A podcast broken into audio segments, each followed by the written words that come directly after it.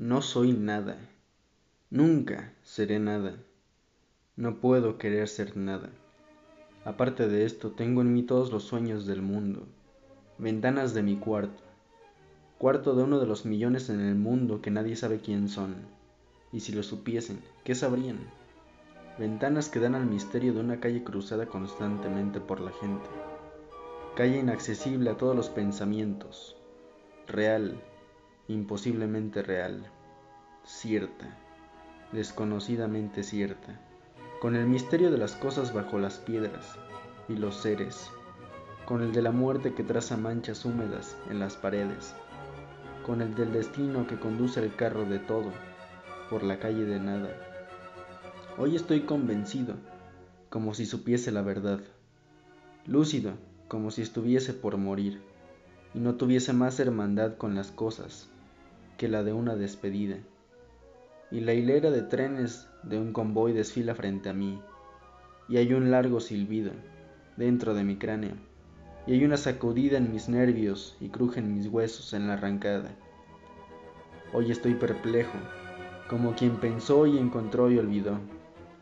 Hoy estoy dividido entre la lealtad que debo a la tabaquería del otro lado de la calle, como cosa real por fuera, y la sensación de que todo es sueño, como cosa real por dentro. Fallé en todo. Como no tuve propósito alguno, tal vez todo fue en nada. Lo que me enseñaron lo eché por la ventana del traspatio. Ayer fui al campo con grandes propósitos. Encontré solo hierbas y árboles. Y la gente que había era igual a la otra. Dejo la ventana y me siento en una silla. ¿En qué he de pensar? ¿Qué puedo saber de lo que seré, yo que no sé lo que soy? ser lo que pienso. Pienso ser tantas cosas. Y hay tantos que piensan ser esas mismas cosas que no podemos ser tantos. Genio. En este momento cien mil cerebros se creen en sueños genios como yo. Y la historia no recordará, quién sabe, ni uno. Y solo habrá un Mulader para tantas futuras conquistas. No, no creo en mí. En tantos manicomios hay tantos locos con tantas certezas. Yo que no tengo ninguna, puedo estar en lo cierto. No, en mí no creo. En cuántas guardillas y no guardillas del mundo, genios para sí mismos a esta hora están soñando. Cuántas aspiraciones altas, nobles y lúcidas. Sí, de veras, altas, nobles y lúcidas, quizás realizables. No verán nunca la luz del sol real ni llegarán a oídos de la gente. El mundo es para los que nacieron para conquistarlo no para los que sueñan, no para los que sueñan que pueden conquistarlo, aunque tengan razón. He soñado más que todas las hazañas de Napoleón. He abrazado en mi pecho hipotético más humanidades que Cristo. He pensado en secreto más filosofías que las escritas por ningún canto. Pero soy y seré siempre el de la buhardilla. Aunque no viva en ella, siempre seré el que no nació para eso. Seré siempre solo el que tenía algunas cualidades. Seré siempre el que aguardó que le abrieran la puerta frente a un muro que no tenía puerta, el que cantó el cántico del infinito en un gallinero, el que oyó la voz de Dios en un pozo cerrado. Creer en mí, ni en mí ni en nada. Derrame la naturaleza su sol y su lluvia sobre mi ardiente cabeza, y que su viento me despeine. Y después que venga lo que viniere, o tiene que venir, o no ha de venir. Esclavos cardíacos de las estrellas, Conquistamos al mundo antes de levantarnos de la cama. Nos despertamos y se vuelve opaco. Salimos a la calle y se vuelve ajeno. Es la Tierra y el sistema solar y la Vía Láctea y lo indefinido. Come chocolates, muchacha. Come chocolates. Mira que no hay metafísica en el mundo como los chocolates. Mira que todas las religiones enseñan menos que la confitería. Come, sucia muchacha, come. Si yo pudiese comer chocolates con la misma verdad con que tú los comes.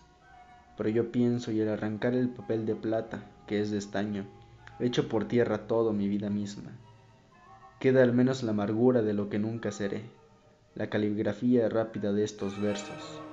Pórtico que mira hacia lo imposible, al menos me otorgo a mí mismo un desprecio sin lágrimas, noble al menos por el gesto amplio con que arrojo sin prenda la ropa sucia que soy al tumulto del mundo. Y me quedo en casa sin camisa. Tú que consuelas y no existes y por eso consuelas. Oh diosa griega, estatua engendrada viva, patricia romana, imposible y nefasta, princesa de los trovadores, escotada marquesa del 18, cocote célebre del tiempo de nuestros abuelos, o no sé cuál moderna, no acierto bien la cual, sé lo que seas y la que seas, si puedes inspirar, inspírame, mi corazón es un balde vacío, como invocan espíritus lo que invocan espíritus me invoco. Me invoco a mí mismo y nada aparece. Me acerco a la ventana y veo la calle con una nitidez absoluta. Veo las tiendas, la acera, veo los coches que pasan, veo los entes vivos vestidos que pasan, veo los perros que también existen. Y todo esto me parece una condena a la degradación. Y todo esto, como todo, me es ajeno. Viví Estudié, amé y hasta tuve fe.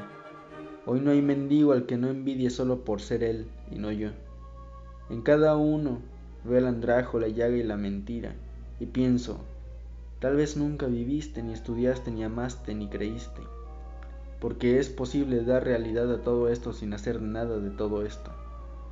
Tal vez has existido apenas como la lagartija a la que cortan el rabo, y el rabo salta separado del cuerpo. Hice conmigo lo que no sabía hacer y no hice lo que podía.